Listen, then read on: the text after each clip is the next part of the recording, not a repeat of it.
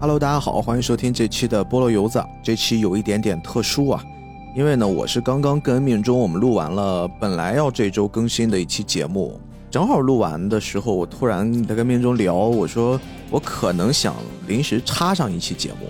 因为前段时间《灌篮高手》刚刚公布了他大电影的第二个 PV，并且开了一个发布会，然后请来了主要的五个全新的配音老师。这场发布会我是全程看的，我一边看一边就在构思，我说是不是对于我们菠萝油子这档以主打成年人听的动漫节目为核心的这么一个播客节目，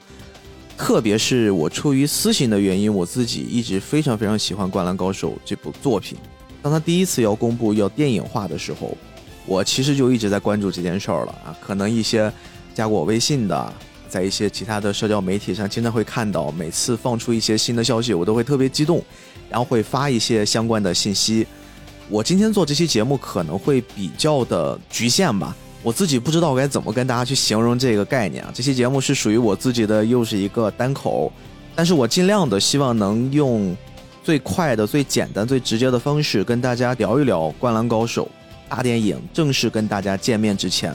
我能准备到的一些信息，然后一些思考，更大的一部分是在观察了从《灌篮高手》大电影发布至今的各种大家在网上传的有的没的，呃，我其实喜忧参半，所以我希望能让这部作品以我的方式跟大家再捯饬捯饬，让大家一个方面是降低一下，帮你们压一压你们的期待值，另外呢，稍微捋顺一下思路。啊，让大家不会有这么高的担心呀、纠结呀、吐槽呀各种负面情绪，所以这期节目大概就是这个样子。我也不确定能聊成什么样，我也不确定能聊多久。在正式节目开始之前呀，我希望大家先跟我一起思考一个问题啊。这个问题其实对于这期节目来说非常非常重要，贯穿始终。也可能这个问题你想明白了，我觉得这部电影在它上映之前，你所有的情绪。都会舒坦，啊，这个问题很简单，就是你到底为什么喜欢《灌篮高手》？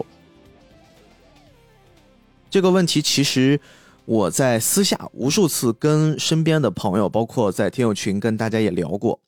很多人在聊起《灌篮高手》的时候，总会给出无数的理由，可能它是我的一段青春，可能我非常喜欢运动，因为看了《灌篮高手》，给了我一种我对篮球的向往。他指引我去打篮球，他成为了我的一个精神伴侣，或者有的人呢，可能是我最好的朋友，就是因为我们一起看《灌篮高手》，我们结下的友谊。当然还有无数种理由，无数种可能。《灌篮高手》可能在这个时代已经是一部非常非常老的漫画作品，它的动画化也已经过去了非常非常之久了，但是依然时不时的我们身边还是会提起。特别是在《灌篮高手》大电影消息一放出的时候，我记得当时的微博呀、朋友圈呀，真的就是很多很多，好像你感觉他们已经跟二次元、跟动漫完全搭不上边的一些成年人，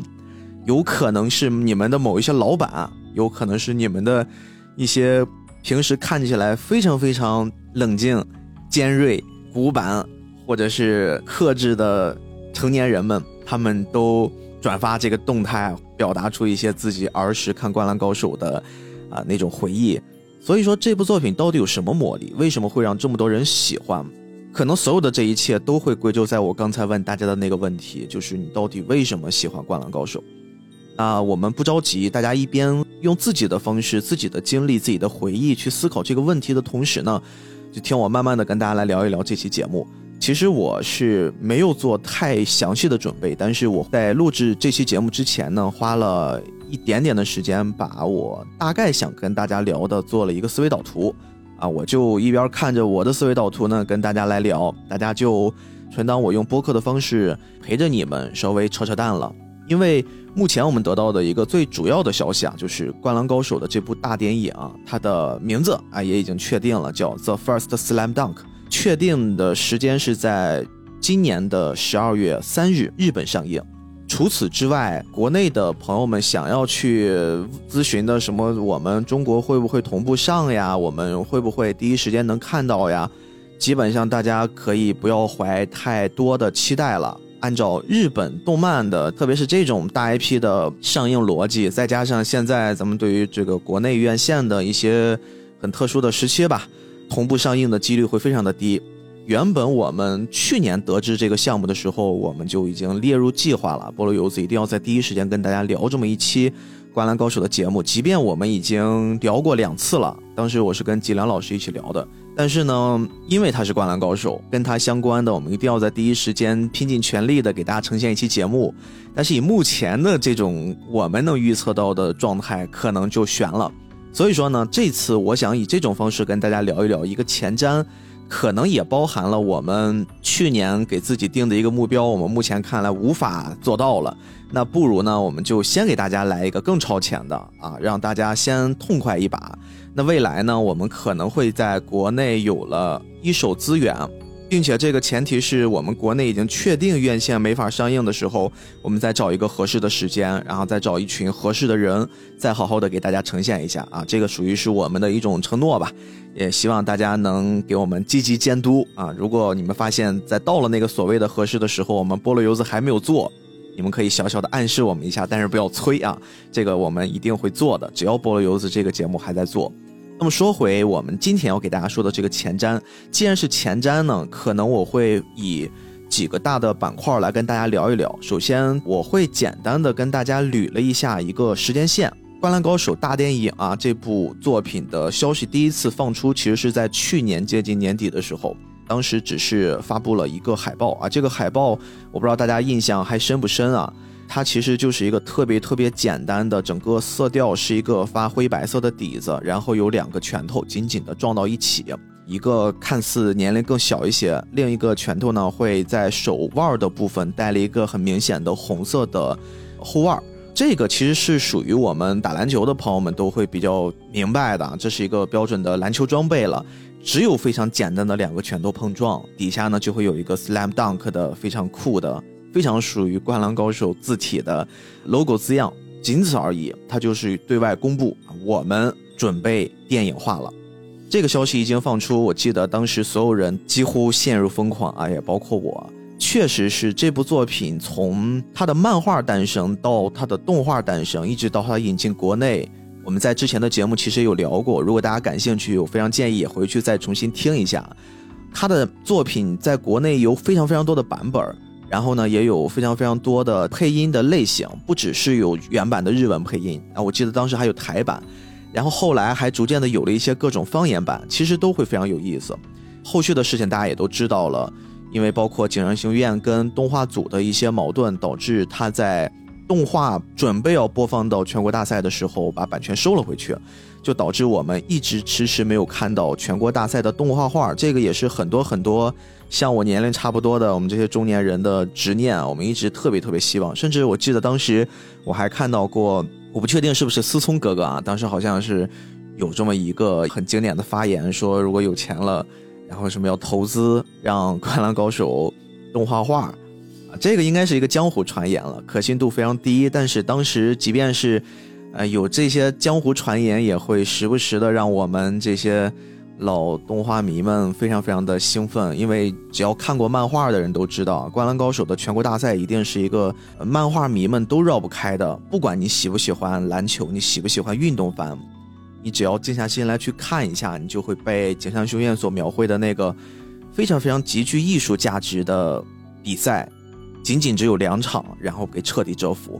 那我们继续说回这个时间线啊，在二零二二年的七月七日，《灌篮高手》的电影的制作组他们就公布了第一支 PV。这个第一支 PV 现在回看的话，其实信息量极少，但是呢，也让很多很多的人反复的观看啊，都希望能从里面能看到点什么。这个 PV 我们稍微往回一放，其实在这个阶段，同时还公布了更多的一些海报。这个海报呢，就包括了。应该是很像是手绘一样的，能隐约看出是五个篮球队员，他们紧紧的围在一起，然后好像是在给彼此加油。通过他们背上的数字，清晰的看到这是湘北五虎、流川枫、樱木花道、赤木刚宪、宫城良田以及三井寿。但是画面依旧是非常简单。然后在 Slam Dunk 的下面呢，有着很重要的两行字，第一行字是监督脚本井上雄彦。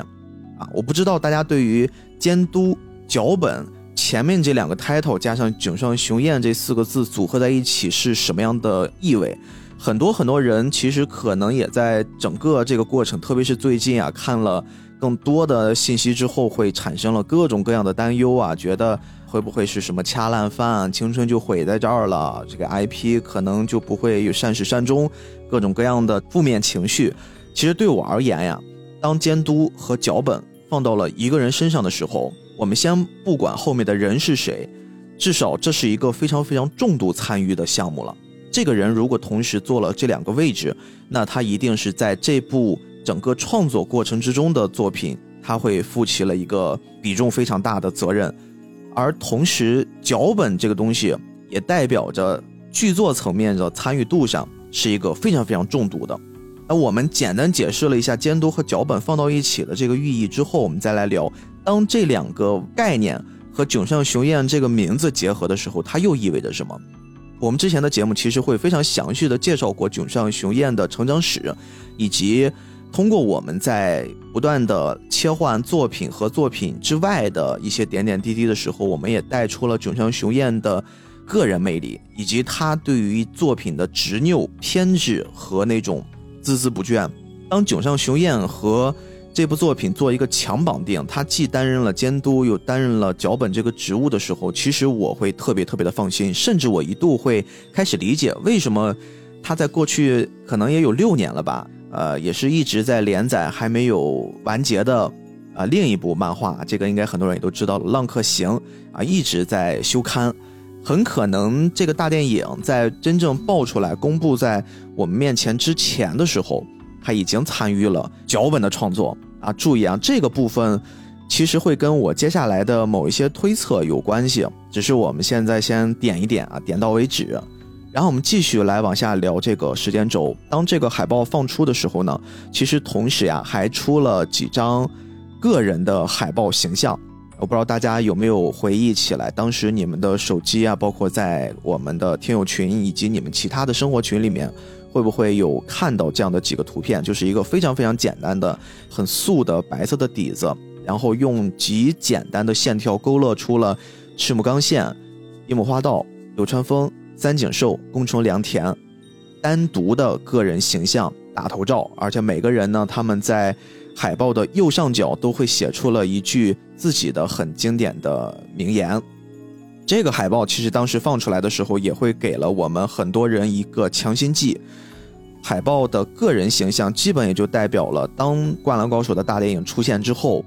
那些形象设计方面，大家就不用太过于担心了。它不会因为时间的更迭，然后井上雄彦或者说制作组重新把这些我们熟悉的，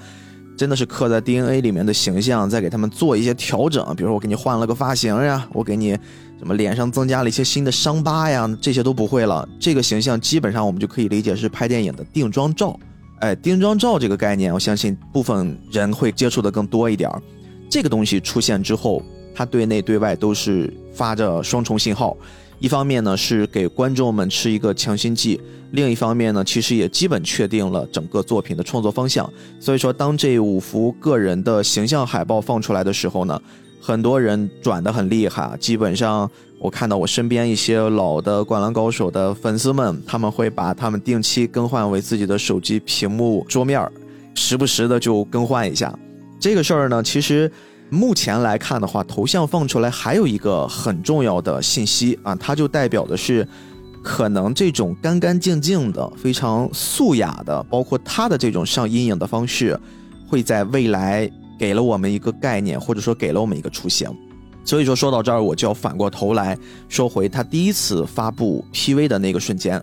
第一次发布 PV 的那个瞬间呢，他其实用了某场比赛只截取了湘北篮球队首发的五名队员，也就是我们刚才说的湘北五虎，他们在比赛过程之中的极少的片段。整个的外面套了一个镂空的 Slam Dunk 的英文字体，缓缓的缩到一起，然后最后出现。整个的 PV 非常非常的短，里面伴随的就是一些。啊，喘息声音啊，一些比赛很激烈的，让你有这种环境氛围感的很直接的配音效果啊，我只能说很直接的配音效果，因为它几乎在那个阶段我们都听不到这些人在说剧情里面的台词，这个也给大家了更多的遐想空间。但是也就是在这一刻呢，当这个 PV 放出的时候，我们会发现整个的舆论导向和大家讨论的方向就开始明显的区分了几个阵营。这个部分呢是接下来我希望能抽出一点点时间跟大家详细聊一聊的。我们先来把时间线给捋顺，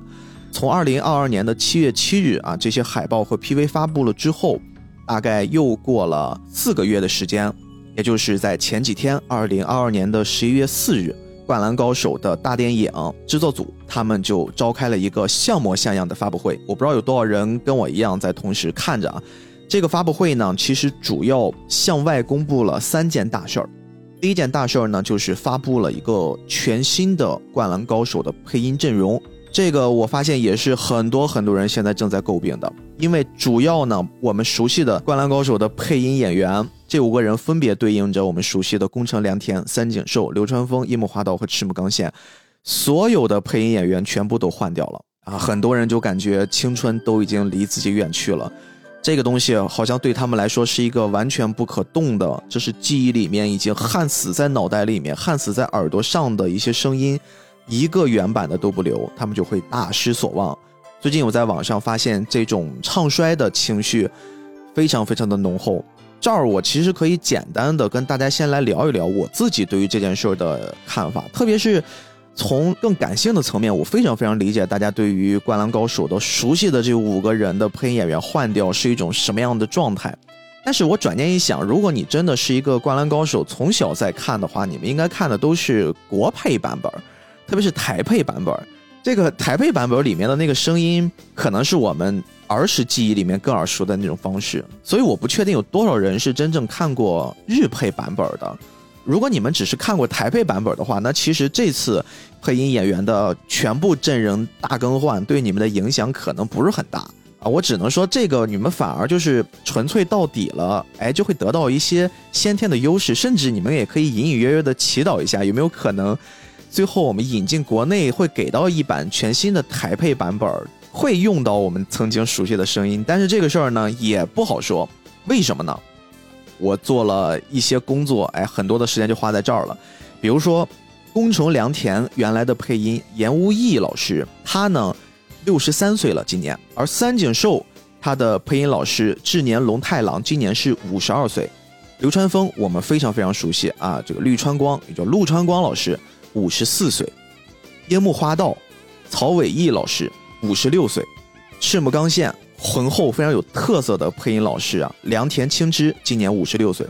所以我们如果只是单纯的看年龄的话，看《灌篮高手》的我们这波人都已经从不满十岁，可能就是七八岁在街上跑着屁大的孩子，已经变成了三十多岁的人，我们已经有了自己的生活，有了自己的家庭，我们都已经开始走向了成年，甚至开始往中年、往衰老的方式再去。慢慢的蜕变的时候，那这些当年正值配音巅峰期的人，他们自然也会有一些衰老不可抗力嘛。所以，如果我们只是为了保持理性、保持纯粹，我们现在再请他们来，他们现在还依然会在配音。但是如果大家持续关注动画圈的话，你们会发现。很多配音老师的声音可能在把控度上，他们用自己的技巧依然可以让你找回曾经的感觉，但是声音里面透露出的质感，这个东西是不会骗人的，它已经发生改变了。这个就是成长，这个就是岁月给我们每一个人带来的非常非常公平的一件事儿。从这个方面呢，我回归到理智，我特别特别的理解为什么《灌篮高手》在全新的大电影里面更换了新的阵容。现在的阵容是宫城良田，他是。三十四岁的仲村宗悟老师来配的，三十四岁，配音师的黄金年龄，而且这个也不是一个纯新人，他都是有了丰富的配音经验了。三井寿、立坚纯，三十八岁，流川枫这个非常高冷的、很讨大家喜欢的帅哥形象，神尾进一郎，他今年四十岁。最后两个我是。单独跟大家来聊一聊，可能这两个人大家会更加的熟悉一些。首先是樱木花道木村淼，木村淼呢，可能乍一听这个名字，大家会比较的陌生，但是我稍微跟大家说一说，他曾经配过哪一些作品，会让你们大吃一惊。首先，这个木村淼呀，他不是一个纯日本土生土长的人，他是一个混血。他自己的父亲是德国人，母亲是日本人，是在德国出生的，然后一直到他七岁的时候，跟着家庭来到了日本定居，从此在日本这个国土上生活。他在很小很小的年纪，其实就已经参与到了日本动画的配音圈儿，啊，他配的第一部作品，我相信大家一定都不陌生。他在零五年，也就是自己十五岁左右的时候，他配了一个非常非常多人耳熟能详的作品《哆啦 A 梦》里面的胖虎，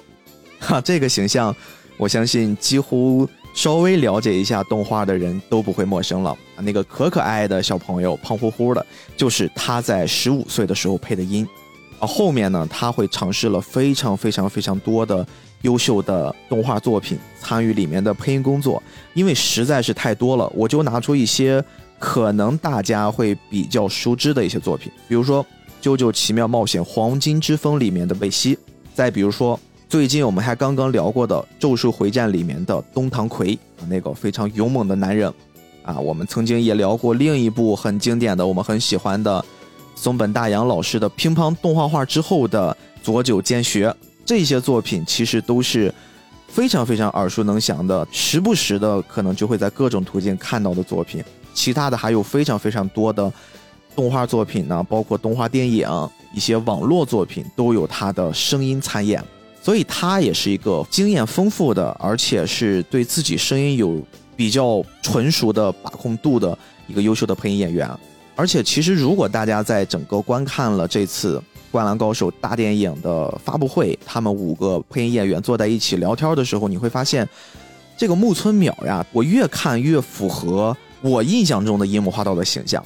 他整个人的那种活跃程度，以及那种乐观的、闲不住的状态。就你感觉他会既保持着日本人所有的那种克制，然后那种彬彬有礼，时不时鞠个躬，但是呢，他聊嗨了又经常就会站起来，然后抖擞一下自己的身体，就那些小细节会特别特别的像樱木花道。所以当别人在无脑唱衰这些配音演员的时候，其实我反而看到了这些细节之后，产生了一些小小的期待。那我们继续来说最后一个人啊，这个赤木刚宪，赤木刚宪最新的配音演员是三宅健太。三宅健太老师今年四十五岁，他应该是在最新一批的《灌篮高手》的配音演员里面年纪最大的一个，而且也是他应该是跟《灌篮高手》的共同成长最紧密的一个人了。其他人可能他们都会比较偏年轻啊，像刚才我们说的这个木村淼，他三十二岁啊，跟我一样大，一个标准的九零后第一批人。你像我们这些人，其实，在看《灌篮高手》的时候，基本上，当你懂事能看懂的时候，《灌篮高手》已经开始出了一段时间了。有的可能在接触《灌篮高手》，特别国内的孩子已经动画化了。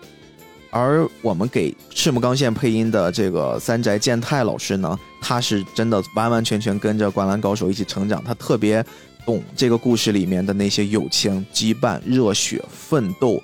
团队精神等等的灌篮精神。而这位老师，其实如果你对他的名字比较陌生啊，我还要再给你说一下他配的更多的作品，因为他年龄的原因，他参与的作品会比刚才的这个木村淼还要多。我只摘出一个，让大家非常非常快的就能回忆起他的声音质感。哎，也非常巧，你看跟菠萝油子非常有缘分。前段时间菠萝油子聊过一期啾啾的第三部作品，当时我们邀请的是迪奥老师跟张亮老师。我们在一起聊了很多很多第三部里面出现的人物，其中有一个人物啊，也是主角团跟着成太郎一起冒险，并且最后跟迪奥决战的时候献出了生命的穆罕默德·阿布德尔。啊，这个阿布德尔呢，我们虽然在那期节目里面对他有了很多很多掰扯啊，我们就觉得这个角色可能在荒木曾经设定上有一些问题，但是阿布德尔的配音老师，我觉得他从表演的层面上是没有问题的。当然呢，其他的他也配了非常非常多，再比如说《进击的巨人》，很多人一直在催着我们做，但是我们因为种种原因呢，也一直没有给他做起来啊。《进击的巨人》里面有一个很经典的形象，萨卡利亚斯，这个形象我相信大家也都会印象比较深刻吧。这都是一些更加贴近于我们最近观看动漫的时候，方便我们去做一些参考，回忆他的声音质感。我们基本上先介绍了一下最新一代的《灌篮高手》的五虎将的配音。其实从概念上来说的话，我是特别理解为什么要换配音演员的。这个时候可能也有一些人要说了啊，最近其实也有一部叶青回的作品，那么你们菠萝油子也讲过嘛，对吧？就是《死神》，《死神》也时隔了这么久，重新回到了我们的视野里。为什么人家的那些主要的角色，他们的声音、他们的声优都没有更换呢？我说一个特别特别简单的吧，我在那期节目也是因为感觉曾经的这个记忆、熟悉的声音回来了，我会把当时黑崎一护的那一声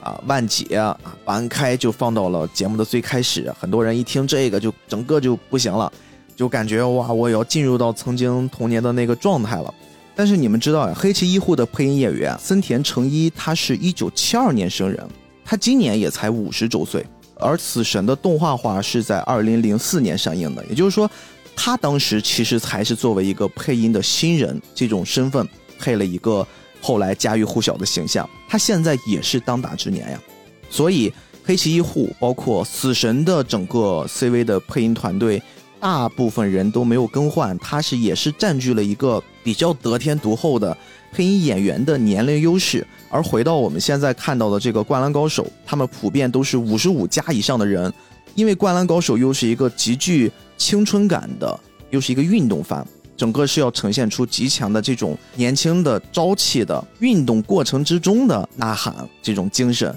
所以说，他一定要更换一下更年轻的配音阵容，才有可能去实现这个过程。还记得我们前面说吗？井上雄彦老师，一个非常非常苛刻、较真、很执拗的人，他会抓住每一个细节，他又参与了整个这个作品的几乎是非常重要的把关环节。所有的配音演员都是他一个一个亲自挑选的。在之前的那次我们看到的发布会上。这几个配音老师，他们也每个人都在回忆当时跟井上老师单独相处的时候，他们之间经历的那些很有意思的点滴小事儿。井上雄彦老师对他们的配音会要求的极其严格，但是呢，又会给他们非常非常大的肯定。他们每个人可能配的时候都会进入到一种几乎是忘我的状态啊，一配就一两个小时就过去了，然后整个人酣畅淋漓的完成了自己声音的演出。我们刚才说完了配音的部分，这是在发布会上的第一个主要的公布内容。第二个主要的公布内容呢，是公布了主题曲这次的 OP 啊、ED 啊，包括其他的一些插曲的负责人。这个又是《灌篮高手》的保留内容了。我们都知道，《灌篮高手》会有非常非常多经典的音乐，对吧？呃，现在我不知道各位会不会这个样子，我还是时不时的就会把这些《灌篮高手》的音乐重新再播放。比如说，很多人知道的《直到世界的尽头》，哎，这个音乐我不知道大家有没有知道，它会有一个小故事。《直到世界的尽头》呀，我们都说这是三井寿的专属音乐嘛。在这个音乐一响起的时候，我们都能想到当时三井寿作为不良少年的那个阶段啊，跪在地上，面对着安西教练，说出了那句“教练，我想打篮球”。而这首《直到世界的尽头》，它也是作为《灌篮高手》的片尾曲，然后持续的放了好多集。几乎就是属于《灌篮高手》TV 版的一个金字招牌了。但是这个音乐呀，其实当时跟《灌篮高手》这个动画组去做一些结合的时候呢，其实是被这个动画组给打错了。它真正的名字其实不是叫《直到世界的尽头》，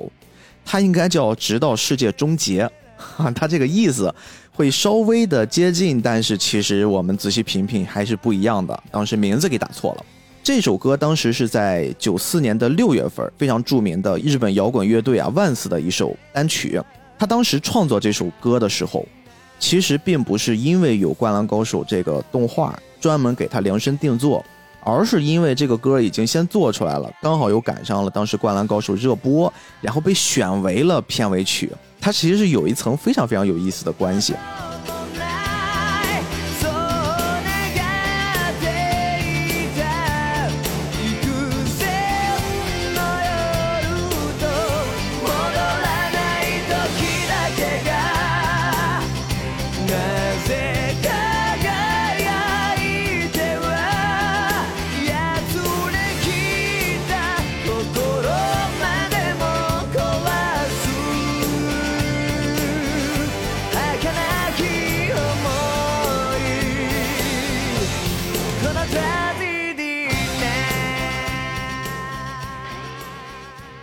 再包括《好想大声说爱你》这首歌呢，感觉上啊的一个目前来说吧最畅销的一首单曲了。这个乐队可能他们的名气没有前面我们说的这个万斯这么大，但是这首音乐它的影响力可非常非常的大。很多时候我们一想起这首歌的时候，我们都会想起樱木花道。这首音乐呢，也是在我们无数人的小小的 MP3 里面，或者是手机的音乐播放器里面加入了特别喜欢、特别收藏。其实《灌篮高手》的音乐说起来啊，非常非常的多，好听的也非常非常的多，甚至它的这个 OST 直接你就可以拿来做专辑循环。因为有了前面这些歌曲的很好的表现和演绎，所以说大家会对于《灌篮高手》这次大电影的全新内容充满了期待。哎，大家都会纷纷想，那会不会在新的大电影版本，特别是时隔了这么久，我们好久没有看《灌篮高手》了，我们重新要在院线里面看《灌篮高手》。井上老师的音乐审美会不会依旧在线呢？这个问题呢，其实在这次发布会上也给我们了一点点的解答。可能呀，对于我们国内的朋友们来说，这两个音乐的片头曲、片尾曲的责任乐队会相对陌生，但是我也会给大家稍微做一些简单的介绍啊。首先，片头曲。The Birthday 啊，很多人都会说叫生日乐队啊，它是由千叶佑辅领军的一支摇滚乐队。这个乐队其实是在日本来说资历比较老的了，而且他们的主创会有一个非常非常难得的且少见的沙哑的声音，他唱出的音乐会给你一种得天独厚的沧桑感。我不知道我的这种形容对不对，因为我在做这期节目，特别是那天我看完之后，我第一时间去搜了这两支乐队之前的一些作品。确实，在听的时候，我会听到浓浓的沧桑感。这个沧桑感可能源自于我有一些先入为主的观念因为我觉得他要给《灌篮高手》唱片头曲了，就导致了我在听的时候感觉好像音乐里面会夹杂着很多记忆的味道，或许是这个样子。那接下来给大家先稍微听一听他们在网易云音乐的。排行最高的一首歌曲，然后让大家找一找他们乐队的这种感觉，好吧？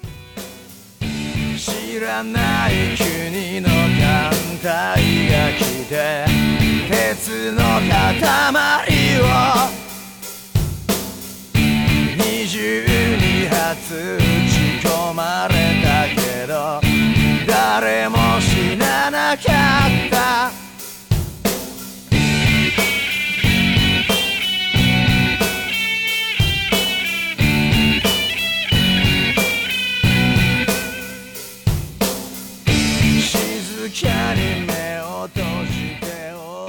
知道大家听完之后感觉怎么样？刚才在听的就是来自 The Birthday 乐队的这首 All Right。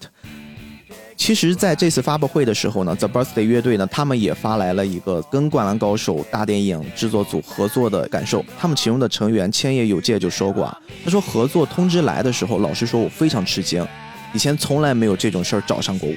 我也没有看过漫画。注意哦，他说的是他没有看过漫画。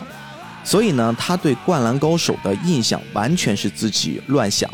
反而呢成了相反的感觉。但是很快的，他就开始尝试进入《灌篮高手》漫画的世界。看完之后呢，他觉得乐曲中需要精益求精的东西，果然还是得有疾驰感呀。他用的是一个疾驰感。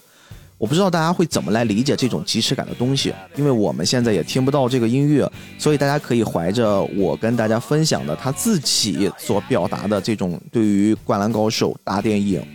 开场曲的理解，我们到时候一起进入到电影院，或者一起在你的耳机里面，我们好好的回味一下，感受一下。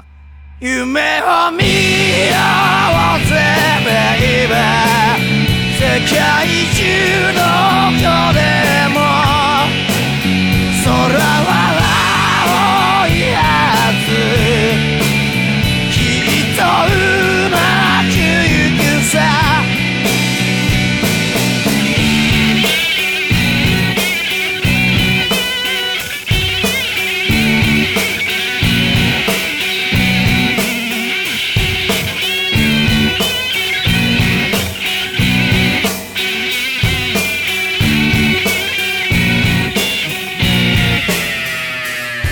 再来聊到《灌篮高手》这次大电影的片尾曲啊，片尾主题曲呢是来自这个 Ten Feet 这个乐队。哎，这个乐队呢会相对来说年轻一些，而且可能知道他们的人比较多。啊，过去呢有一个在国内比较火的，我不知道这个咱们菠萝油子的听友们有多少人知道啊？一个日剧叫《By Players》，如果这六名配角共同生活的话，第二季的主题曲就是他们演唱的，我们先来听一听。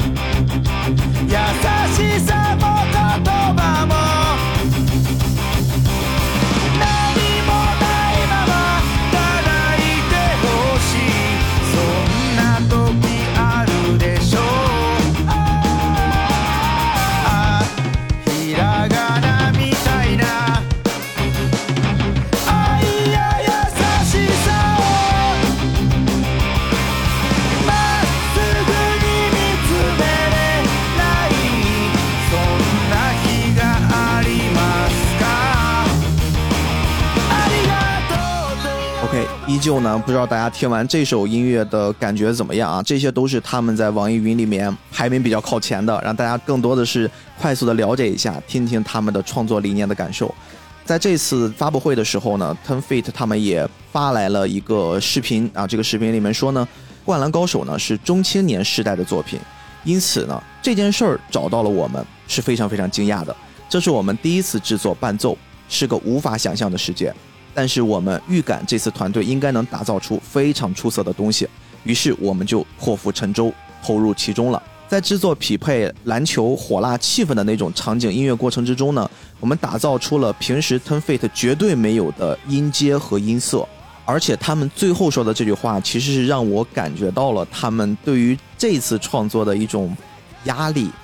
或者是。回到我们前面说的，因为《灌篮高手》之前 TV 版的所有音乐都太出色了，他们真的也会以此作为衡量自己的标准。他说的是，我们这次是带着片尾字幕结束之前都算是电影的这种想法来制作片尾曲的。他是希望观众可以在电影院里面聆听到最后一个声音。哎，我不知道这件事儿大家是怎么理解的？大家会不会在电影院里面就是一看到字幕出现的时候就习惯性的起立然后离开？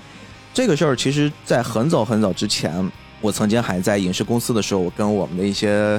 领域里面的老师们交流过。对于电影院这种一到片尾结束然后就开灯的行为，你们是怎么理解的？其实从院线的角度，他们希望更快的有这个，就像餐厅一样的翻台率啊，你们最好是啊都走，你们走得更快，我们就可以更快的去收拾一下，对吧？打扫卫生，准备下一场。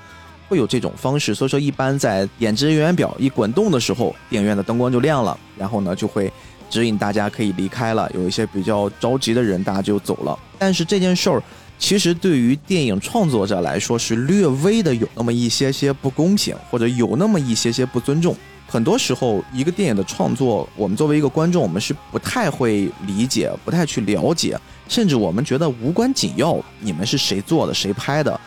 更特别的是，现在一些大投资的一些大制作的电影呢，他们都会习惯性的把一些重要的角色，比如说主演、导演、制片、投资方这些信息放到电影的开头，我们基本上都是会看到了。而电影后面出现的那些人，都是属于在整个电影制作领域里面的一些具体的分工底下的所有工作人员。漫威呢，他们曾经用了一招非常非常有效的。留住观众，至少会对于这些电影结束放映之后的片尾演职人员表啊，让你们观众也看一眼啊，大概能对这些工作人员致敬一下的方法，它就是在电影结束之后，演职人员表滚动之间插上一段彩蛋，甚至有的会放两段彩蛋啊，就是尽可能的希望你能留到电影的最后，让你体验一个完整的电影。这是一个非常非常巧妙而且有效的方式。至今，我相信绝大多数人，只要是看漫威的片子啊，当然，怎么感觉这些年我们很久没有去电影院看漫威的片子了？我们曾经看漫威的片子的时候，大家应该都会有这个习惯吧？电影虽然感觉主线故事结束了，但是我还是会习惯性的留在电影院，把后面的彩蛋都给看完。其实这就是一个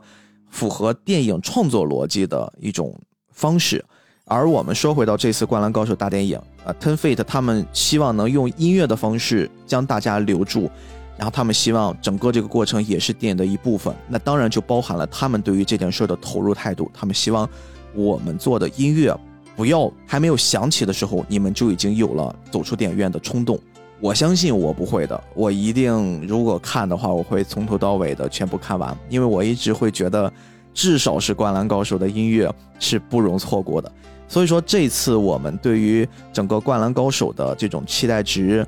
从上到下的几乎是叠满了。然后这次发布会呢，还有第三件事儿。非常非常重要，我相信绝大多数人也已经在此时此刻都看过了。如果你没看过的，你们可以很方便的在视频网站上能搜得到，《灌篮高手》的第二支 PV 正式对外发布了。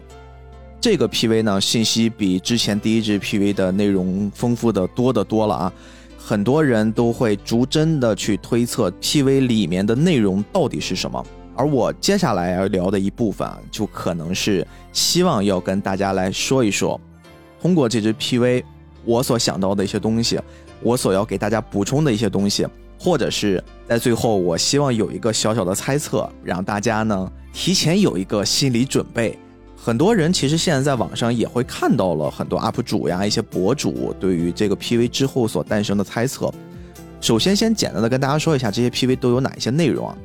？PV 的最开始呢，在画面还没有亮起的时候，我们先能听到有一个清脆的打篮球的声音。然后呢，我们会看到一个小小的穿着白色 T 恤、紫色短裤的男孩子，正在跟一个比他更高大一点的男孩子，在街头边的野球场上，两个人在斗牛，在一 v 一，两个人打得非常开心。然后这个小孩子呢运球之后，然后一个投篮，结果球没进，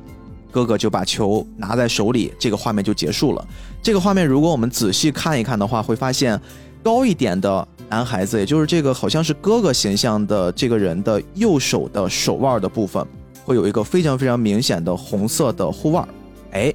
这个时候大家是不是就开始会更敏感一些了？好像刚才我在跟大家介绍的，我们以时间轴为单位倒到最开始公布的那张海报，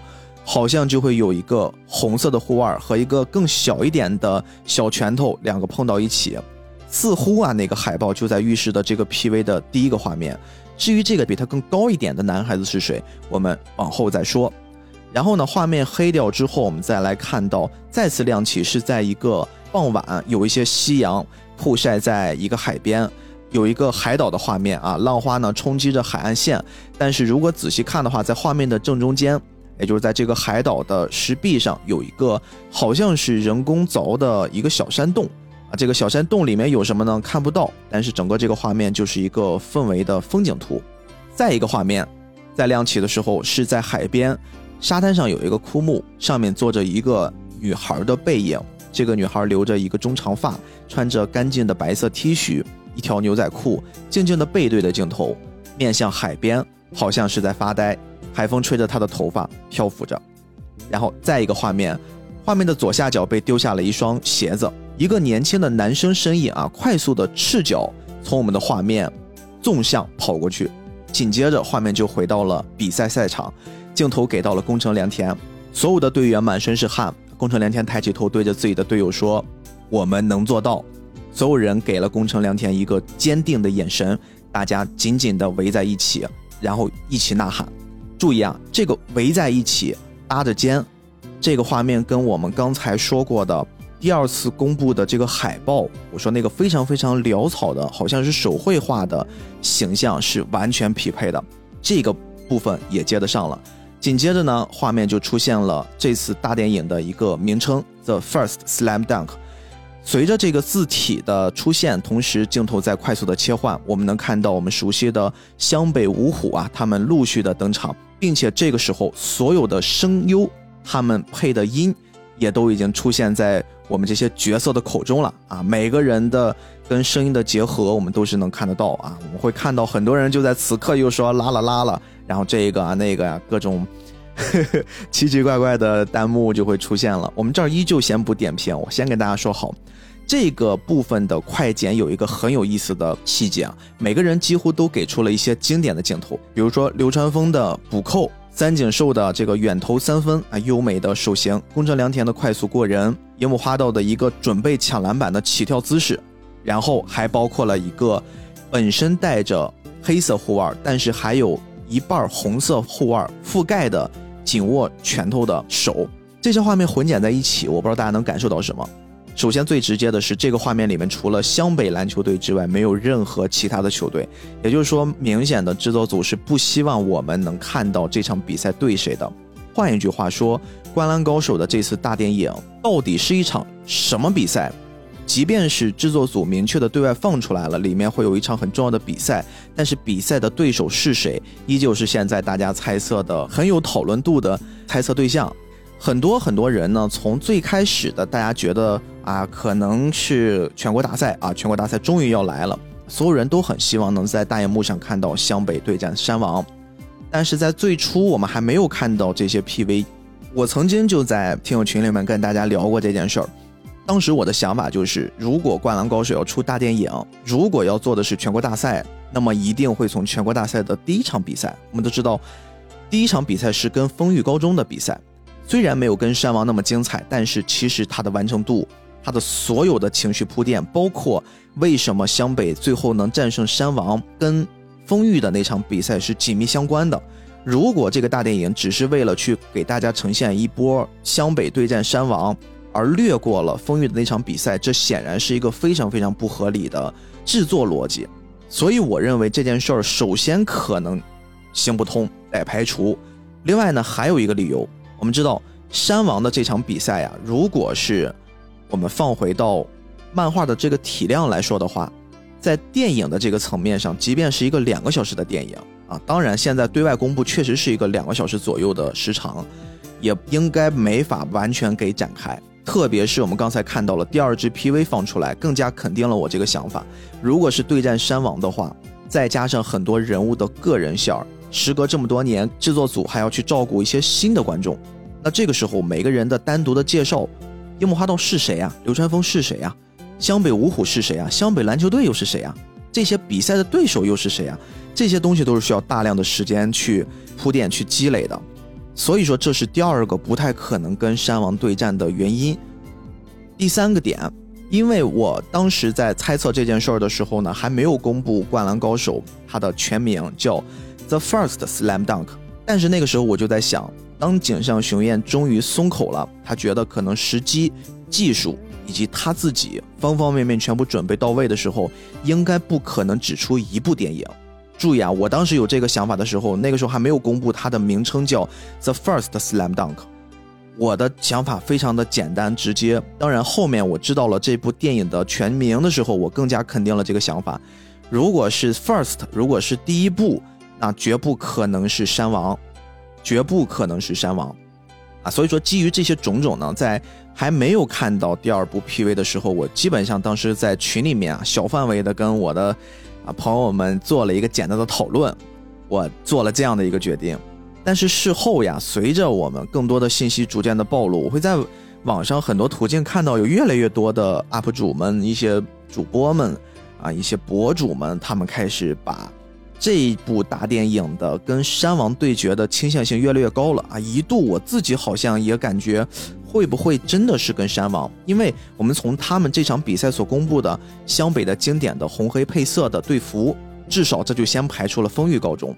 虽然我曾经也一度想，这会不会是因为灌篮高手的体量已经足够大了，导致呢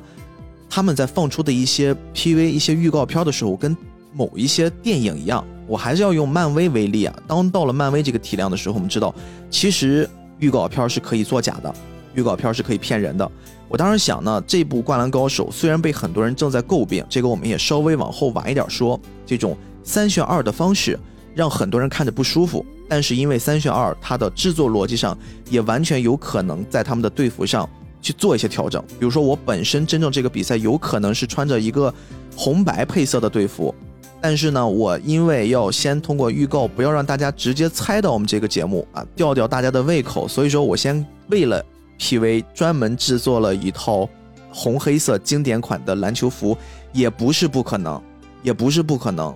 所以我依旧会半信半疑的在猜测有没有可能这部电影就是跟风裕高中，他可能会做了一个比较大的悬疑，通过 P.V. 的方式先让我们断了跟风雨高中的念想，因为在漫画里面我们是明确的可以看到，跟风雨高中打的时候，风雨高中穿的是蓝色的球服。湘北篮球队穿的是白色的球服，而只有跟山王对战的时候，山王穿的是白色的球服。然后这个湘北篮球队穿的是他们最经典的公牛经典款红黑色的球服。但是随着大家的讨论度越来越高，很多人逐帧的在看，包括我跟你们说都细到什么程度，有的 UP 主会看到前面说快速剪辑的几个湘北篮球队队员逐个说着自己的台词，然后亮相，很快的就闪没那几个画面，他们看到了，好像在某些角落有一双篮球鞋，好像在某一个角落有一个光头。好像在某一个角落，是不是有一个胳膊肘？他们都是会用这种非常非常列文虎克的方式在推演，并且还真的对应找到了《灌篮高手》全国大赛漫画的某一个篇章里面的那个差不多的角度、差不多的动作、差不多的形象。哎，好像还都是跟山王高中对战的。就这个细致的推测，也一度的将我折服了。我觉得，难道真的就是山王吗？但是我始终心里面会有这样的一个执念。我觉得。如果井上时隔这么多年做了一部大电影，花了这么多的精力，它呈现的是湘北对战山王，固然很爽，但是我觉得太快了。我觉得好像就是青春刚要回来，让你爽完一把，又关上了大门。灌篮高手，你做了这样的一次决定，你不应该这么快呀，你应该让我们的这个青春再延续一点儿。而且特别你起了个名字叫 The First，The First 这件事儿，我一直在想到底是为什么。我带着这个疑问呢，继续展开了我自己的一些探寻。接下来我发现的一些东西，好像逐渐的将我的思绪指引到了另一条完全不一样的路。即便呀，现在这个市面上高呼湘北要对战山王了，这个声音越来越强烈了，越来越响亮了。但是我觉得，我还是希望能再去找一找，或许有一些东西是大家遗漏的。做这期节目之前呢，还看了一些井上雄彦过去。创作过程之中的一些纪录片儿，以及他自己的成长史。虽然这些东西在我之前跟吉良老师做《灌篮高手》的那两期节目里面已经看过非常非常多遍了，甚至哪一个环节在大概讲一什么事儿，我很熟悉很熟悉了。个人是非常建议大家如果感兴趣去搜一搜的，因为它会让你更加的熟悉和了解井上雄彦的这个人。但是这次好像他又给了我一些完全不一样的感受。我用更简单的、更凝练的方式，尽量不跟之前讲的内容重复。我来跟大家说一说，我这次重新再去探寻的过程之中，我发现的一些有意思的事儿。井上雄彦呢，这一生到目前为止啊，我们可以用三个关键词来形容他，分别是漫画、剑道和篮球。啊，这三个东西，我相信对于稍微对井上雄彦有了解的，一定都不会陌生。我们从最容易让大家理解的漫画来入手啊。井上雄彦呢，最开始的时候，其实他是一个家庭条件或者说家庭出身并不是特别好的孩子。因为这个部分我们在第一次聊的时候我聊过了，我就快进了啊。我们直接就来到他当时准备去读大学的时候，他那个阶段呢，已经画画受到了他的家人的肯定了，而且确实在小范围里面也掀起了一波小小的轰动。所以说，当他准备要就读大学的那个阶段呢。他没有去就读一个艺术大学，而最终选择了熊本大学。主要的一个原因是因为离家近。我不知道大家听到这一句话的时候有什么感受啊？在《灌篮高手》里面，流川枫最后从他的富丘中学来到了湘北高中，唯一的一个原因就是因为离家近。所以说，流川枫的这个形象被井上雄彦带入了很多自己的影子。这个呢，我们或许是可以通过他这一个行为给考察到的。然后呢？他没有读完大学就做了北条司的助手，在做他助手的时候呢，他曾经画过一个关于校园篮球题材的漫画，叫《风子之情》。啊，风是流川枫的风啊，紫色的紫，风子之情里面有一个男主，这个男主的名字就叫流川枫。我们可以看到，流川枫的这个角色诞生在最早期，他就是囧上雄彦用漫画的方式传递了一些自己对于这个形象的情有独钟。当我在深入的了解一下《疯子之情》这部漫画到底讲了一个什么事儿的时候，我发现了很有意思的一个故事桥段啊。这个《疯子之情》里面的男主是流川枫，他有一个对手，这个对手叫赤木，啊，不是樱木啊，是赤木。这个赤木呢，他在里面是一个不良少年，经常找流川枫的茬儿。曾经呢，这个赤木也是一个篮球好手，但是他在过去跟流川枫。打比赛的时候输给了流川枫，然后失去了成为体育特长生的一个特招的资格，整个人就自暴自弃，成为了一个不良少年。最后呢，跟流川枫在这个漫画里面发生了很多很多的日常，他决定重新振作起来，重新让自己爱上篮球，接触篮球，最后跟流川枫来了一场非常非常精彩的比赛，要一决胜负。我不知道我说完这个小小的故事梗概，大家有想到谁吗？他虽然名字叫赤木，但是这一切的经历在《灌篮高手》里面是不是很像三井寿？这是不是三井在《灌篮高手》里面所经历的那一切？好，我们现在的作品里面出现了哪几个人了？我们出现了一个叫流川枫的主角，出现了一个叫赤木，但是身上有三井寿影子的对手，湘北五虎出现了三个。然后随着他的再成长，他当时创作了一个少年侦探类的漫画，叫《变色龙》。这部漫画呢出现之后，没有过多久就被少年丈夫给腰斩了。就在那一刻，井上雄彦意识到了，我不能只做北条司的模仿者。因为都市侦探类的漫画，这本身就是他一直在辅助的北条司非常非常擅长的那个领域。北条司呢，可以说是对井上雄彦这个人影响特别特别深远的前辈，也是一个非常非常优秀的漫画家。未来我们有机会一定会聊他的作品，大家不要着急啊。而就是在这一次呢，当井上雄彦有了这个意识之后，他就随手在纸上画了一个红发的不良少年的形象。也就是这个红发的不良少年的形象，让他做了一个决定，他要以这个形象来做一部漫画，起名叫《喜欢红色》。当然，我说到这儿，大家也一定都很快的带入到了，哦，这个形象一定就是樱木花道的雏形。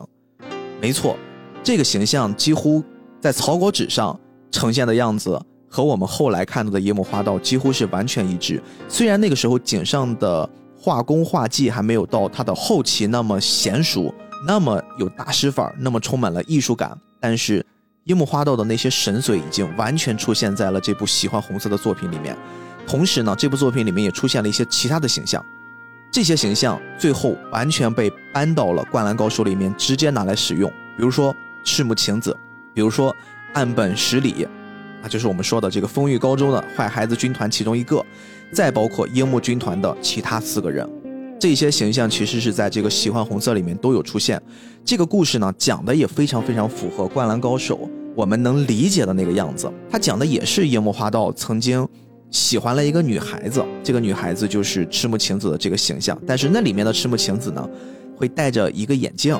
然后他会有高度近视。樱木曾经救过他，但是因为他没有看清樱木的样子，以为对方是一个戴着红色帽子的人。后来两个人发生了一些误解，然后这个女孩呢又会比较喜欢这种占卜算命啊，就是这个女孩子都会经常会很理解，对吧？樱木曾经会看过赤木晴子在他拿的那本占卜的书上，会说红色代表的是什么暴力呀，代表的是令人生厌呀。樱木花道会非常伤心，就很像是在《灌篮高手》里面失恋了的那个状态。后来赤木晴子遇到了一些危险，樱木花道呢就不计后果的去救了赤木晴子。同时，当时丢下的那个占卜的书，樱木花道拿在手里，发现哦，红色原来还有其他的一面，比如说什么真诚、活力、热血啊，等等等等这些优良的品质。所以说，这个也鼓舞了他。这就很像是一个《灌篮高手》的番外篇，或者说《灌篮高手》平行宇宙在另一个世界里面有一个红发的樱木花道和一个很美的、很女神范儿的赤木晴子之间的纯纯的校园故事。就在这个故事完结之后呢，我们的《灌篮高手》就诞生了。《灌篮高手》的诞生故事，我们也不再多加赘述。我主要是要跟大家说一些额外的东西。经过前面我们跟大家的做层层铺垫，我们会发现，基本上井上雄彦已经创作出了湘北篮球队五虎将里面的四个人的形象，包括他的个性，有流川枫，有樱木花道，有赤木，也有三井寿，唯独缺少了谁呢？缺少了宫城良田，我不知道大家有没有发现这个问题。即便是《灌篮高手》完结之后，井上学院依旧对于这个形象充满了喜感。我们刚才说他还有一个爱好是剑道，他依旧剑道和漫画做了一个结合，出现的一部非常非常神级的作品叫《浪客行》，里面的宫本武藏就身上有一股浓浓的樱木花道的影子。也就是说，井上雄彦其实对于《灌篮高手》的五个角色，一定是用了非常非常多的心思。去构建它，并且是自己非常满意的一套阵容。那么，为什么唯独缺少了宫城良田的这个形象呢？而就是这个时候，我突然又重新回到了 PV 的那个部分。大家还记得最近出来的 PV，有一个小小的男孩正在打着篮球，和一个比他稍微略高一些的，也是一个少年的形象，并且结合那个海报，两个拳头碰。我突然想到，宫城良田是有一个哥哥的，他跟这个哥哥的故事呢，曾经被井上雄彦化作了一本非常非常短的短篇集，就是讲述宫城良田自己的故事。那个漫画叫《耳环》，而《耳环》的这个漫画，它具体发生的时间和地点正是在一个海岛上。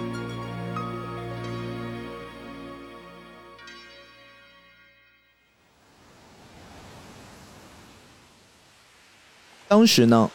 宫城良田是六年级，他用了三年的时间，在海边不断的寻觅，找到了一个山洞，并且一直挖，一直挖，最后变成了自己的一个秘密基地。他经常会自己一个人跑到自己的秘密基地里面，看着海边潮起潮落。有一天呢，有一个女孩拿着一个像是首饰盒一样的东西，狠狠地将它丢到了海里面。宫城良田这个时候不加思索的就跳下了悬崖。然后一直潜水啊！当时画的我记得非常有意思，画了一个宫城良田第一次跳下水，整个裤子都被海浪给冲掉了。然后一边提着裤子，一边潜入更深的地方，找到了那个盒子，然后浮出水面还给了女孩。这个女孩呢，看到一个陌生的男孩给了她一个首饰盒，非但没有领情，甚至两个人就打了起来啊！真的是谁都没有让谁啊，又上牙咬，又打巴掌。两个人打完之后呢，宫城良田。不小心把女孩给推倒了，而且好像还擦破了鼻子，也流了血。宫城良田也没有尝到什么太多甜头。这个女孩呢，将他咬的也非常非常的惨。两人打得精疲力竭之后呢，互相的握手言和，并且做自我介绍。这个女孩在这部漫画里面叫玲子，是个单亲家庭，平时和妈妈一起生活。而她扔掉的这个礼物，其实是。玲子在放学回家的时候，看到了妈妈和她新一任男朋友送给她的礼物。那作为那个年龄段，我相信所有的人都可以理解女孩子为什么会做出这个举动。她不希望母亲能有新一任的男朋友，因为那个人可能变成自己未来的养父。玲子所讨厌的这个可能会成为她的养父的人呢，叫佐佐木。所以说，他就在妈妈回家之前拿了妈妈的礼物，一路跑了出来，就来到了。宫城良田的秘密基地的海边，将它扔了下去，就发生了我们前面看到的这一幕。宫城良田其实不太理解玲子的心事，不知道她的经历，自己一个人自作主张的把礼物找回来，其实相当于是给这个年轻的小女孩心里面徒增了一抹忧伤，所以说感觉有点过意不去呢，他就将这个年轻的小女孩带到了自己的秘密基地。这个秘密基地里面有宫城良田这段时间储存的一些好吃的好喝的，包括一些牛奶，还有一些乱七八糟的东西。玲子呢也当着宫城良田的面打开了刚才被他捡起的那个礼物小盒，里面是一对非常非常普通的耳钉。哎，这个时候林子看到这一切就更加生气了，因为他觉得追求我妈妈的这个叫佐佐木的男人竟然这么的小气，他就只是给了我妈这么一个非常非常普通的耳钉。可能他做出这个行为，对于小女孩而言，觉得他不够重视妈妈。因为这件事情呢，两个人可能在这个山洞里面有了更多的、更进一步的交流。而宫城良田第一次看到这个耳钉，他不知道耳钉该怎么戴在耳朵上。哎，这个时候这个玲子就稍微带的一点点嘲讽的方式告诉他：“你要先在耳朵打一个耳洞。”哎，这个时候宫城良田一听，那这得多疼呀！玲子这个时候好像感觉到了，哎，你刚才不是还跟我叫板吗？你看。连这个你都害怕，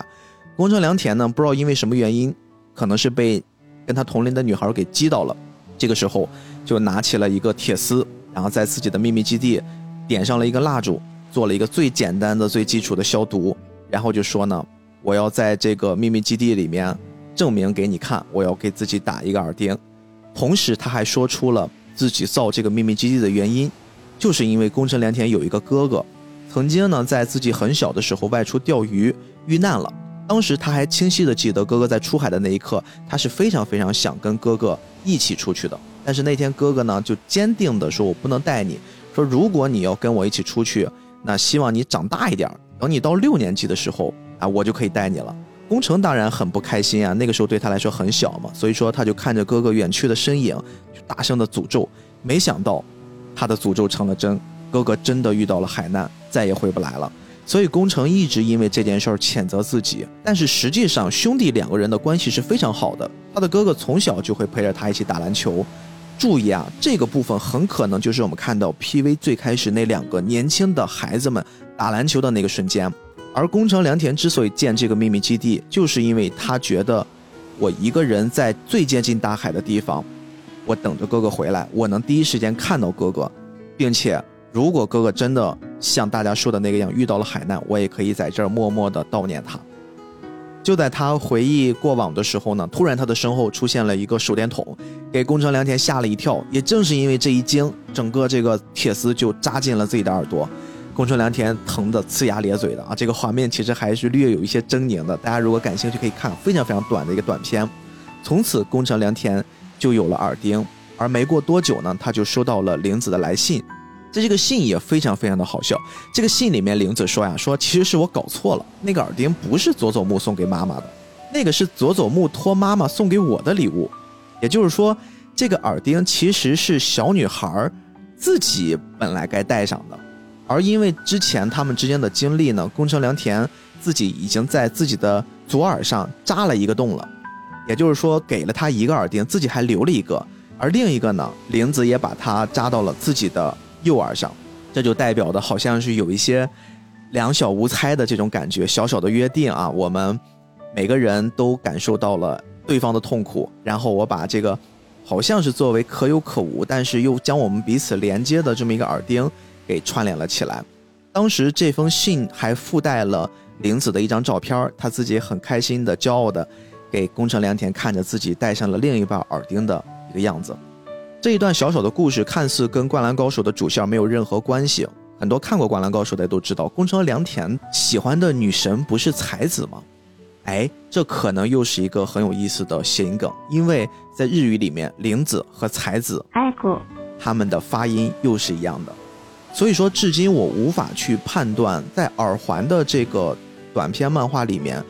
出现的那个叫玲子的小姑娘是不是长大之后的才子？如果从童话的角度，我更希望她是；但是从理智的，从《灌篮高手》这个非常非常写实一般的漫画，我觉得才子就是才子。宫城良田到此刻也真诚喜欢的就是那个叫才子的姑娘。说到这里呀，我不知道大家还记不记得《灌篮高手》大电影的第二个 PV？刚才我也给大家聊过，在海边的镜头出现了一个坐在沙滩的枯木上，背影冲着我们。整个人远远的看向海的深处的一个女性的形象，这个形象如果没猜错的话，应该就是在耳环里面宫城良田回忆中六年级遇到的那个叫林子的小女孩。从漫画的衣着上，我们基本上是可以匹配的上的。而当我把思路捋到了这一步的时候，我好像才发现，《灌篮高手》的五个人在井上整个漫画创作的过程之中，几乎都已经缝合上了。而当缝合上的这一切的时候，我们再回到 PV 来看，宫城良田的小时候，宫城良田的回忆，宫城良田的秘密基地，宫城良田小时候遇到的女孩，一直到镜头转到了篮球比赛上，宫城良田指引大家说的那句话，这一切好像是在给我们一种暗示，这一部作品的主角不再是樱木花道，也不再是流川枫，很有可能主角或者说我们观众主要带入的那个角色，剧情推动的那个主要角色。变到了宫城良田身上，我不确定这是在 PV 预告片里面给我们的一种暗示伏笔，还是给我们一种假象。但是如果按照这个思路再往下推进的话，宫城良田为什么会成为一个作品的主角呢？两个原因。还记得刚才我跟大家说过井上雄彦的人生三大标签吗？漫画我们刚才聊过，剑道、浪客行的这部作品目前也还没有完结，而篮球。是整个贯穿我们今天聊的自始至终的一个很重要的关键词。井上雄彦自己曾经也是在大学篮球队里面担任过首发位置的，但是他有一个非常非常苛刻的先天条件，不太适合打篮球。他的身高只有一米六七，而一米六七正好是宫城良田的身高。所以说，有没有一种可能，前面即便是他创造出了一个。好像是跟自己一样，因为离家近，选择了更近中学的那个流川枫，或者是自己无意中创作出来的一个红发少年的樱木花道，以及为了配合这两个角色而诞生的他们的对手赤木和三井寿的形象，这些角色都是井上雄彦所赋予在漫画里面自己想象的那个该有的样子。他们每个人都有自己身上的一部分，但他们不是自己。那谁是自己呢？宫城良田是自己。有了这个思路之后，我开始进一步的佐证自己。我无意中得知《耳环》这部作品，表面上看似是宫城良田的一段跟主线剧情毫无瓜葛的个人传记小故事，但实际上，我们仔细品一品宫城良田在这部作品里面所经历的这一切，如果你熟知井上雄彦的成长经历，你会发现。在漫画中，无论是玲子还是宫城良田他们的遭遇，似乎在井上雄彦的成长史上都有一些影子。比如说，玲子是一个单亲家庭，她没有父亲，非常非常符合井上雄彦自己真实的情况。井上雄彦在很小的时候呢，跟着自己的母亲和姥爷一起长大的，母亲将他从东京带走，回到了自己的老家。这个我们在之前的节目有跟大家聊过。他的姥爷也是在这个阶段看着井上雄彦一直长大，并且夸赞他画的头发跟活的一样啊！我记得当时我还跟吉良老师会因为这个头发是跟真的一样还是跟活的一样展开了一番我们自己的探讨。而且宫城良田在耳环的这个漫画里面呢，还说过他的哥哥的这个事儿。他的哥哥呢，也因为当时宫城良田实在太小了，没有带他出海，导致自己哥哥后来离世。井上雄彦其实就是在这么小的一个阶段。很有可能是自己在离开东京的时候，会有一个类似哥哥的形象，跟他做出了一个他们再也无法相见的承诺。我们可以把他想象成是他的邻居家的孩子，他的一个挚友，或者我们说的更直接一些，有没有可能在漫画里面的这个哥哥就是真实世界里面他的父亲？而当这一切所有的猜测集合到一起的时候，我才发现，在《灌篮高手》里面，宫城良田才是井上雄彦。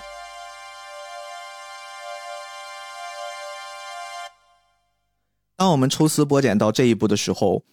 我不太敢继续往下去猜测。当然，很多人会觉得，哎呀，逼哥你又在过度解读了，逼哥你又在找一些无中生有的东西。我觉得，对于《灌篮高手》的喜爱，我宁可会相信它是真的，它是美好的。所以我更愿意再花一点点时间继续往下深入。我们知道啊，《灌篮高手》会分为 TV 的部分和漫画的全国大赛的部分。全国大赛呢，全称是夏季全国大赛，它是发生在夏天。而日本真正意义上的高中篮球比赛是分三个大类的比赛的，分别是夏之全国大赛、秋之国体和冬季选拔赛。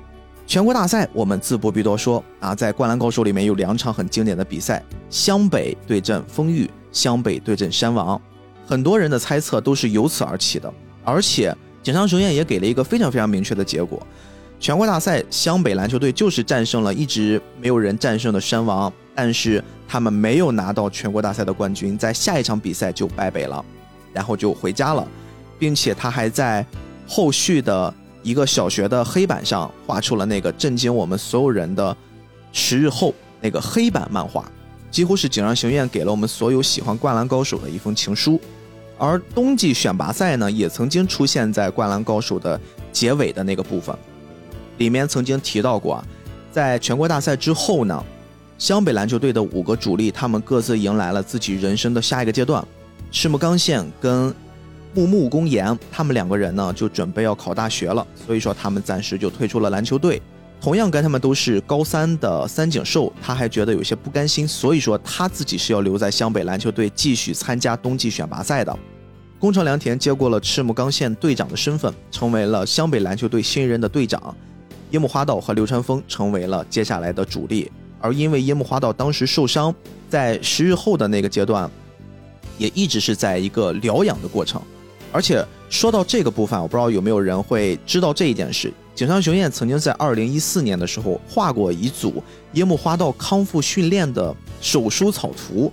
哎呦，这个如果大家感兴趣，可以去搜一搜啊，非常非常有意思。樱木花道的身体，大家可以不用担心，他并没有因为全国大赛那次受伤导致断送了自己的运动员生涯啊。樱木花道会继续回来的，也就是说，未来的大电影，樱木花道不会是一个残疾人的形象出现在大家面前，大家可以大可放心。冬季选拔赛也有了，那么秋之国体有没有可能在灌篮高手的整个这套体系，或者是说在井上雄彦的宇宙里面出现过呢？这个就会成为了我接下来的一个思考的方向。如果我们结合前面所有的这些内容啊，我们重新回到井上雄彦的风格习惯上，井上雄彦其实在《浪客行》里面，他做了一件特别特别酷的事儿，他会在《浪客行》还没有完结的时候，提前做了一套自己的画展。这个我相信很多人在看过井上雄彦的纪录片的时候，一定略有耳闻。井上雄彦呢，曾经在一九九六年的时候。结束了《灌篮高手》的连载，并且在第二年给自己写下了这样的一段话。他说：“二十一岁的时候，我彻底成了靠漫画吃饭的人。二十三岁那年，不知道怎么的，我想起了自己的高中时代，于是我开始画起了《灌篮高手》。三十岁，我出版了自己的画集。回首从前，才发现自己的人生竟如此简单。但是这是多么幸福的人生啊！我们这儿呢，主要要跟大家强调的就是三十岁他举办的自己的那个画展。”里面呢，他会专门非常非常精致的画出了浪客行的结局，也就是说，浪客行在没有结束之前已经有了一套结局。而类似的是，井上雄彦其实是在灌篮高手也做过。我们刚才提过的那个十日后，二零零四年，他曾经找到了日本的一个废弃的小学，并在这个小学的教室二十四块黑板上画了灌篮高手的。真正意义上，他所理解的结局，这些结局当时还做了三天的展览，他甚至没有做任何的围挡。他相信喜欢《灌篮高手》的人一定会珍惜这些黑板上的内容。果然，在三天结束之后，当井上雄彦亲手擦掉黑板上所有自己画过的痕迹的时候，没有任何一点是被人为破坏的。这件事情呢，一方面告诉我们井上雄彦他跟喜欢自己作品的这些人有一种精神上的高度联系；另一部分，也就是代表着《灌篮高手》其实也是有结局的。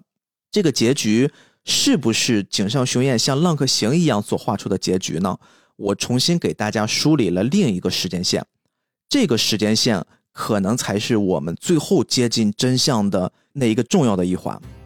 一九九零年。井上雄彦开启了《灌篮高手》的连载。一九九三年，《灌篮高手》的动画化在日本首播。一九九六年，井上雄彦结束了《灌篮高手》的连载。二零零四年，井上雄彦画出了《十日后》。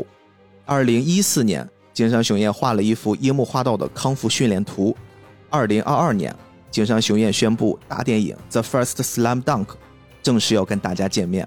大家会注意啊，这些所有的时间段里面。在二零零四年，他画完了《十日后》之后，他其实后面有继续做创作。因为《十日后》我们都知道，樱木花道是一直没有康复的。但是为什么在一四年，十年之后，他重新让樱木花道画了一套康复训练的图片？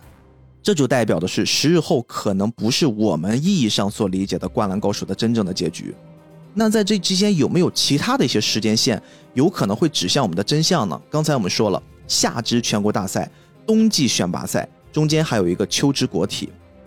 井上雄彦有没有真正想尝试把灌篮高手跟秋之国体做结合呢？冬季选拔赛是没有赤木刚宪的，但是我们看到了这次漫画的 PV 上是明显有湘北五虎一个人不差，而且樱木花道是短头发的健康的状态，所以说我们会看到这次的这个发生的时间段一定是在 TV 版结束之后，他们参加了全国大赛到冬季选拔赛之间的这个区间。甚至是在全国大赛应该是结束之后，因为樱木花道已经康复了，也就是说，秋之国体可能是我们真正会看到的《灌篮高手》的这次动画大电影发生的那个时间段。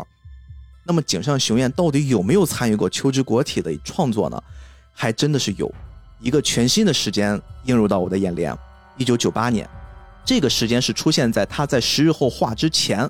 也就是说，他依然。在希望能创造他所理解的结尾之前，他充满了创作欲的那个阶段，他可能不甘心的那个阶段，他画了一套《灌篮高手》的日历，而这套《灌篮高手》的日历就是秋之国体，上面有着非常非常明显的樱木花道参加秋之国体的一个比赛。这套日历呢，它会根据一九九八年的每一个月份都会有一个对应的画面，而这套日历的十二月份画面中就画了一个。非常非常明显的秋之国体的开幕式，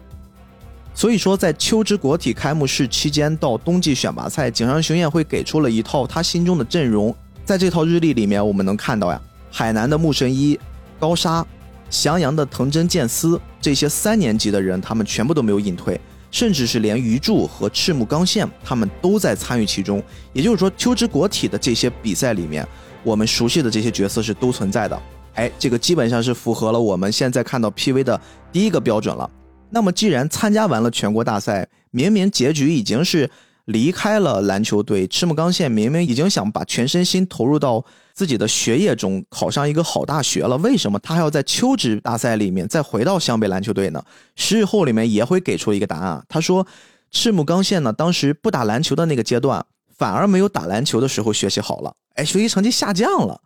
所以说，湘北篮球队对赤木刚宪来说是难以割舍的。我们就很有理由怀疑，在秋之国体的比赛上，赤木刚宪是重新又回来了。顺着这个思路，我继续再去查，秋之国体如果真的是像井上雄彦在一九九八年所构思的那个样子，他或许那个时候还真的希望再把灌篮高手后面多画一点点。那么有没有跟灌篮高手秋之国体相关的作品呢？真的找到了。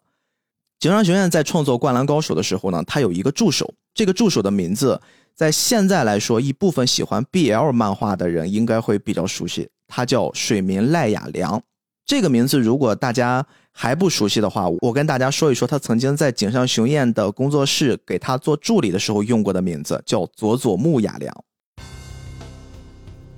佐佐木，大家有没有觉得一些耳熟？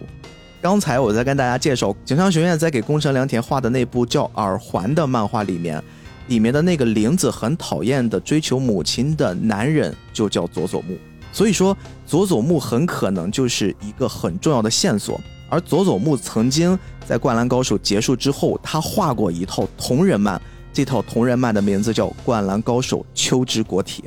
这套漫画非常非常的有意思。一上来呢，我们就会看到湘北篮球队热闹的篮球训练馆中，晴子这个时候已经加入到了湘北篮球队做了。另一个篮球经理樱木花道呢，非常非常帅气的，头发已经长长了，他的身体已经康复了，他回到了湘北篮球队。这个时候，所有的伙伴们都在，大家非常非常开心的冲向樱木花道，对着他又是拍打他，又是拥抱他，询问他的伤势。樱木花道这个时候依旧非常的臭屁，他觉得湘北篮球队是不是离开了我这个天才，你们就不行了，你们就很寂寞了。在樱木回归的这个过程里面呢。才子还非常非常调皮的调侃流川枫啊，他的这个小学弟，他说：“哟，你未来的对手回来了，你应该很高兴吧？在樱木花道没回来的这个期间，我总觉得你心不在焉的。”流川枫呢，自己会有陷入到短短的沉思，他说：“会吗？”然后很快的变成那个 Q 版狐狸的状态，他就说：“大白痴。”这个时候，宫城良田已经担任了湘北篮球队的队长了。他说：“既然你回来了，你就臣服于我，我就是湘北篮球队的队长。”啊，樱木花道这个时候当然很不爽呀，他们就又扭打到了一团。哎，就在这个时候呢，赤木刚宪登场了，他的背后站着我们熟悉的这个安西教练。赤木刚宪为什么回来？大家都很惊讶，说你不是隐退了吗？安西教练这个时候看到樱木也非常开心啊，他觉得哎你怎么样？头发长长了，听说你恢复的不错。两个人依旧就是那种老爹来老爹去的打打闹闹的。这个时候，赤木刚宪的回归会带来了一个很重要的线索。秋之国体的这个比赛要开始了。秋之国体呢，以这个县为单位，要选拔出这个县里面的一些优秀的篮球手。而整个湘北篮球队，因为之前在全国大赛的时候表现优异，赤木刚宪、流川枫、三井寿、宫城良田加上樱木花道全部被选入了这个名单里面。虽然樱木花道是以替补的名额选进去的，但是他依旧成为了。秋之国体比赛里面非常非常重要的团队成员，所以说赤木刚宪等于说是被神奈川县给选择回来的，也顺便满足了他想打篮球的这个欲望啊，一切就顺理成章了。所以我跟大家简单的说了说，井上雄彦曾经的助手画过了一个非常非常同人像的叫《灌篮高手秋之国体》的一套漫画，如果感兴趣，大家可以去搜一下。这个时候是不是一切好像都变得更明晰了起来？我们重新回到这次动画大电影的名字，《The First Slam Dunk》，第一次，第一次到底是什么？现在此刻你还觉得第一次可能是湘北对战山王吗？是不是更有可能是一个全新的故事？是不是更有可能追求极致的，追求给大家带来全新的体验的？从配音的阵容到创作的风格，到整个故事的结构，都给你来到了最新的。不管你从前看没看过《灌篮高手》，我相信凭借井上雄彦，他想给大家带来的不再是你们拿着此刻看到的画面、此刻看到的东西跟过去做比较。所有人都长大了，这个时代也在进步，这个时代的技术也在进步，旧的东西就让它过去，新的《灌篮高手》马上就要呈现给大家。所以，The First Slam Dunk。我此刻更希望跟大家做一个毫无理由、毫无依据、毫不负责任的推理，它可能不是全国大赛的内容，而是秋之国体的比赛。所以这也代表的是，大家不要太着急，《灌篮高手》应该不止这一次大电影。如果这一次整体效果比较好，我相信《灌篮高手》后面还会有更多的内容跟我们见面，因为秋之国体可以诞生出无数次优秀的、精彩的比赛内容。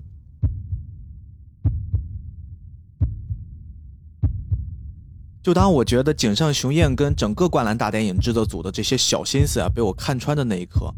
我再度陷入疑惑：为什么 PV 里他们穿的队服都印着萧河口江北队的队名？即便是经过井上授权，为什么会选择助手画的以县为单位比赛的秋之国？为什么一场混搭比赛会允许湘北全员都上？为什么全新的 The First 会以宫城良田来作为起承转合的人选？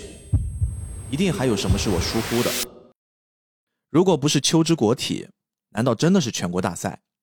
或者是最不可能的冬季选拔赛？但明明赤木刚宪隐退了呀，秋之国体也是搭上了一套日历加一部授权的同人漫才给说通的。福尔摩斯曾经说过呀，排除一切不可能，剩下的不管多么难以置信，那就是真相。所以我重新翻起了手边十日后的那套漫画，重新看了一遍井上雄彦在十八年前那个废弃的小学思考了两天后画下的故事。很快我就翻到了结尾，就在我要放弃的时候，我突然搜到了集英社在二零零九年四月二十三日发布的《灌篮高手》十日后的画册。这是井上重新将十日后的内容作为刊物发表时重新润色过的内容，所以没有任何强迫与限制，完完全全是他自己的思想。就在那套画册的封面上，熟悉的湘北五虎穿着熟悉的红黑色湘北篮球队服，他们分布在一辆皮卡车上。包括了一直让我没想通的赤木刚宪，但此时他的号码已经从四号变成了十五号，也就是说，赤木刚宪在全国大赛后，在秋之国体之后，又在自己的高中最后的生涯重新披挂上阵。这里稍微给大家做一点补充哈，在日本的这三场重要的比赛里面呢，夏季的全国大赛一般发生在七八月份，秋之国体呢大约在九月份举行，冬季选拔赛一般在十二月。日本的高考，我们曾经在强风吹拂那期也提过，通常是每年的一月下旬开启。也正是如此呢，所以高三年级的学生才会选择不参与冬季选拔赛，好好的备战高考。十日后里，赤木刚宪曾经提过，在山王比赛之后就要隐退，但是却因为没有办法打篮球，心不在焉的导致成绩会有所下滑。加上前面秋之国体意外的参赛，或许就是证明对他来说呀，篮球和成绩是可以兼得最好的佐证了。而称霸全国的梦想，全国大赛的遗憾，自己高中生涯完美的收尾，这一切都刚好可以在高考前的冬季选拔赛得以实现。即便自己不再以队长的身份，而宫城良田成为队长后的首战，完美的匹配了咱们这次大电影的标题 “The First Slam Dunk” 的含义。这大概是我能想到最合理的解释了。当然，也会有人问，明明预告 PV 上能看到赤木依旧身披四号队服呀？猜测终归是猜测。就让我们一起等待十二月三日真相大白的那一天吧。